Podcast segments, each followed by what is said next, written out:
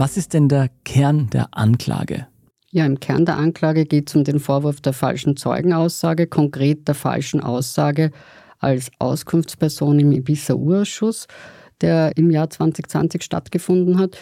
Und bei Glatz Kremsner ging es auch noch um den Vorwurf, sie habe vor der WKSDA während des Ermittlungsverfahrens bei Kurz und Bonelli sind es ihre Aussagen im Urschuss Ibiza. Das sind jetzt die sehr formellen Anklagepunkte.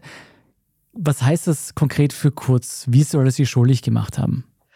Wenn man das jetzt schnell erzählen möchte, geht es darum, um die Bestellung von Aufsichtsratsmitgliedern der Staatsholding ÖBAG.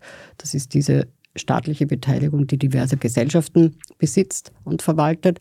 Unter anderem die OMV, die Österreichische Post, Telekom Austria, Casinos Austria, und viele, viele mehr. Ja, und die hat einen Aufsichtsrat und es ging um diese Aufsichtsratsbestellungen. Und das zweite ist die Bestellung von Thomas Schmid.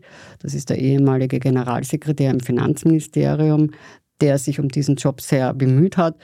Und kurz zusammengefasst soll Kurz gesagt haben, er sei informiert gewesen, aber nicht involviert. Und die WKSDA sieht das anders. Sie sieht ihn durchaus involviert und hat dafür auch zahlreiche Belege aus ihren Augen und Beweise vorgelegt.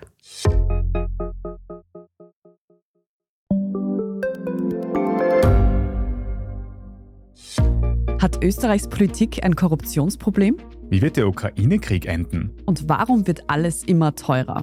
Ich bin Tobias Holub. Und ich bin Margit Ehrenhöfer.